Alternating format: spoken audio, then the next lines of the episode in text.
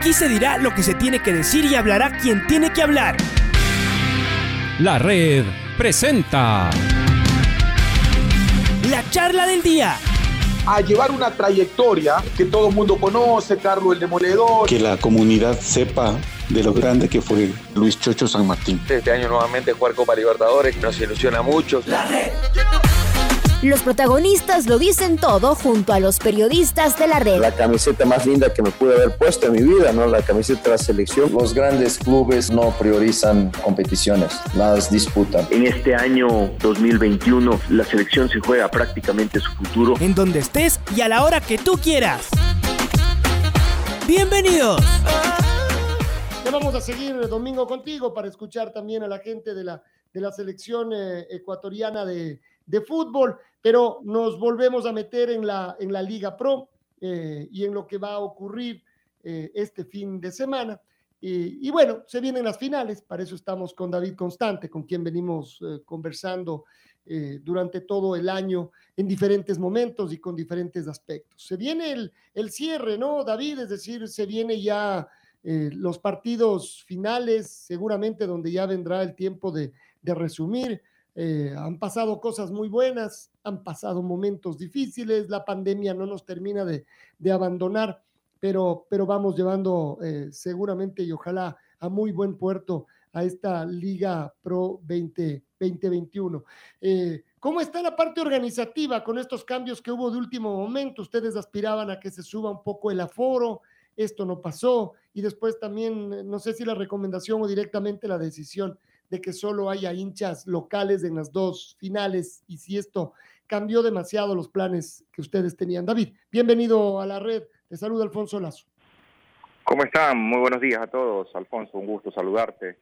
Eh, pues sí, preparándonos desde el momento que supimos que ya teníamos destinado una final, comenzamos a trabajar en las mismas. Ahora ya tenemos más claro el panorama a la finalización de la fecha 15 de cómo vamos a arrancar o dónde va a ser la ida eh, en Quito. Y la organización empezó el domingo directamente, trabajando con los grupos oficiales, las personas organizativas, autoridades. Se siguen dando reuniones. Ayer hubo una presencial con las autoridades justamente de seguridad de la ciudad capital. Y, y el orden que debemos llevar para la misma debe ser excelente como nos ha caracterizado y cómo debemos ir también buscando áreas de mejora. Con respecto a la solicitud, pues sí, tenemos que entender que la prioridad de nuestro país es la salud en este momento y, está clarísimo que, que no es un momento muy, muy fácil. Tenemos la salvedad de poder jugar con el 50% de, de público versus lo que hicimos en el año anterior, creo que es un avance y una ventaja. Debemos cuidarnos, las medidas de bioseguridad deben ser eh, bajadas correctamente a todos los aficionados que llegan a los escenarios deportivos. Y con respecto a las hinchadas visitantes, pues es, nos llegó el comunicado exhortado por parte del COE y nosotros como tal somos eh, los organizadores del evento, del partido, son los equipos locales y ellos son los que toman la potestad como tal de ver si es necesario no tener hinchada visitante. Pero desde ese punto de vista, digamos que no hay ni obligación para un lado ni para, ni para otro. Queda al arbitrio de cada una de las, de las directivas, incluso por temas de seguridad. ¿Es así, David? Sí, queda a discreción de ellos directamente, tanto en Quito y en Guayaquil. Correcto. Em, ya hubo partidos con, con, gente en la última parte y hay que dar los dos ejemplos. El Independiente Emelec y después cuando Emelec ya jugó de, de local y que también llevó mucha gente. Eh, creo que ahí hay de alguna manera un espejo en donde ver qué se debe corregir. Y entonces la pregunta es, eh, ¿hay mucho que corregir? Eh, ¿Los clubes se han ido preparando y lo van resolviendo bien conjuntamente con ustedes?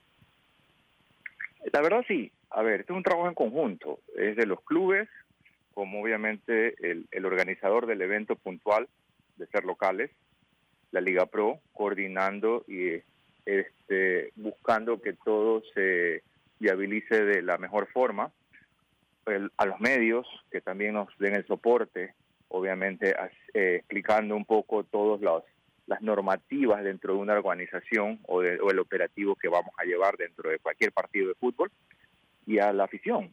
La afición estaba ávida de fútbol, la afición quería regresar a los escenarios y, y tenemos que entender que no es lo mismo en este momento. Tenemos una capacidad reducida de, espectadores, entonces tenemos y tenemos medidas de, de, bioseguridad que cumplir.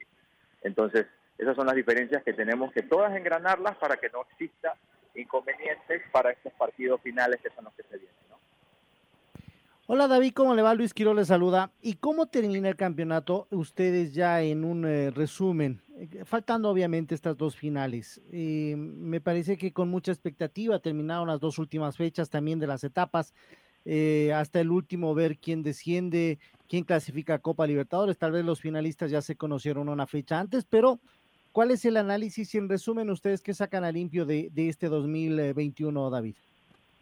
Eh, Luis, un gusto saludarte. Eh, buen día. El resumen es muy positivo. El, el resumen eh, yo lo remonto a enero, a enero de este año, cuando se armó el fixture y cuando se lo presentó posteriormente se pensó en, en que teníamos que tener eh, expectativas en todo en cada fecha tener el cada pasando una fecha tener partidos claves que sean importantes para el de, para el rating para para las personas o para los aficionados que siguen al fútbol como tal en nuestra liga. Eh, pensamos en, en pandemia pensamos en lo que pasamos en el 2020 y eso creo que mostró tener una competición que frente a algunas irregularidades como, como se dieron, la paralización en abril, no sé si lo recuerden, en la paralización arbitral, hemos terminado nuestra competición dentro de las fechas programadas y la expectativa ha sido muy alta, tanto en la parte alta para definir el ganador de la, la perdón, sobre todo la localía de las finales, hasta el último, los puestos de Libertadores, los puestos de Sudamericana y el descenso también. Estuvo en todas sus partes de la tabla, pues ha sido un campeonato muy reñido, si lo comparo mucho mejor que el 2020, independientemente que es un año excepcional o distinto el 2020 por el tema pandemia, hicimos una competición en cinco meses, si lo recuerdan, de agosto a diciembre, terminando el 29 de diciembre, y ahora estamos dentro de las fechas programadas y eh, para nosotros es un excelente trabajo que se ha llevado como Liga Pro. Eh, ustedes han pedido en este, en este tiempo, creo que vamos a tener prácticamente unos 45 días, un poquito más, David, la mejora de las canchas. También hay algunas canchas que sí uno se lo ve y no están bien. Eh, no, no están bien, David, para el espectáculo. ¿Ustedes también han exigido esto a los clubes? Sí, Luis, justamente eh, esas son las áreas de mejora que tenemos que, que proyectar en el balance final, a ver qué es lo que debemos cambiar o a dónde debemos trabajar mucho mejor por bien del espectáculo, por bien de los jugadores, por bien de todos. Y sí, efectivamente eh, tenemos que trabajar, estamos pidiendo asesoría al respecto hacia los clubes, capacitaciones, webinars, más allá del trabajo in situ, en la práctica de campo, ¿no? De tener gente que se dedique a, a darle un cuidado a estos, a estos campos, trabajar con las asociaciones, con las respectivas federaciones, inclusive por medio de los clubes, no nosotros, ¿no? Por medio de los clubes que den el soporte a los estadios que son alquilados para nuestra práctica del fútbol. Entonces, este, sí, eso es un área de mejora. Sí, porque ahí, ahí, ahí se, se, puede ver, ¿no? La, las canchas no están en buen estado. Hay canchas que lamentablemente no son de los clubes, son de las asociaciones, la de Cuenca, la de la, la, de la SUAY. Es complicado jugar en esa cancha, ¿no? Es, es, tiene muchos baches, no, no, no, presta, no se presta para un buen espectáculo, David. No, no, totalmente, sí. Tenemos que mejorar muchísimo en esa área y estoy seguro que con la colaboración de los clubes vamos a lograrlo. David, ¿qué se tiene preparado para la próxima fecha, que será la final final, la entrega de la Copa? Eh, ¿Qué se tiene preparado para el último partido? Bueno, ambos partidos son importantes para nosotros, generan puntos para los mismos equipos, ¿no? dentro de lo que es una competición. Eh, tendremos la presentación de la Copa también, el partido de ida, habrá la misma pues al, al, al, realce que se le debe dar, la llegada pues, con su custodio, la presentación con dos glorias del fútbol que posterior lo, lo han de mencionar eh, la Liga Pro, el bar oficial quiénes serán, lo mismo pasará en la final de vuelta y, y buscar eh, tener todo lo mejor, aditamentos distintos que se deben dar frente a las otras finales que hemos tenido y también considerar que tendremos público ya, ¿no?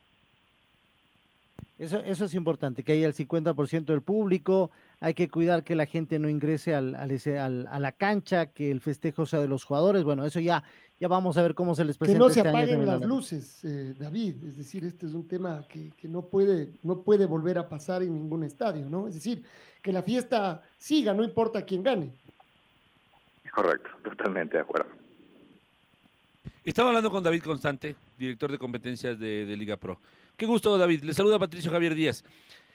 Patricio, un gusto saludarte. Gracias, muchas gracias, David. Igualmente para mí. En el clásico del astillero, el último que se jugó en el Capo hace un mes, hubo, mm, hubo varios inconvenientes. Ustedes lo conocen mejor que nosotros. Eh, incluso nosotros temíamos de que eh, el COE, en vista de lo que aconteció con, en el Capuel, tome medidas más extremas en el, para el fútbol ecuatoriano. Finalmente fue solamente contra Emelec y fueron levantadas rápidamente, más bien fueron tibias en relación a lo que pasó. ¿Cómo evitar? Bueno, no sé si evitar, porque ustedes, no, como bien dice usted, no son los organizadores del, espectáculo, sino los organizadores del el torneo. Pero de alguna manera, ¿cómo exigir, cómo pedir a los clubes participantes en la final? Y en este caso particularmente Emelec, que es el que tiene más hinchada y es el que ya eh, eh, eh, tuvo una infracción al respecto, de que se cumpla por bienestar de todos, porque no nos queremos que, no queremos tener una final con 40 mil personas y después seis meses sin gente en el estadio. David, ¿cómo hacerlo?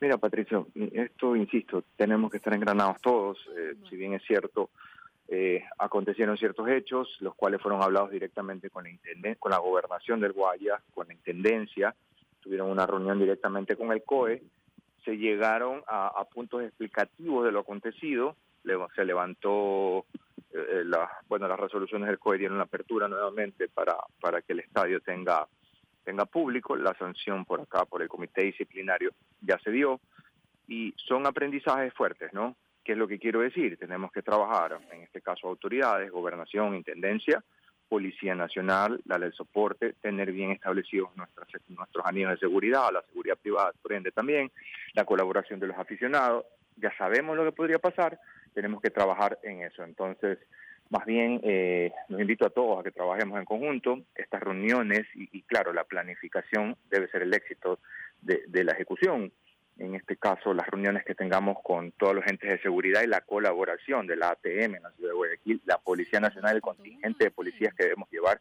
debe ser mucho más alto y considerar como lo hemos manejado en años anteriores. También policías para un escenario deportivo, cuando digo mil no es dentro del escenario deportivo, sino dentro de todo lo que son sus perímetros, anillos de seguridad, exteriores, en, en las gradas y obviamente pues la cobertura ya lo que tiene que ver con el campo de juego.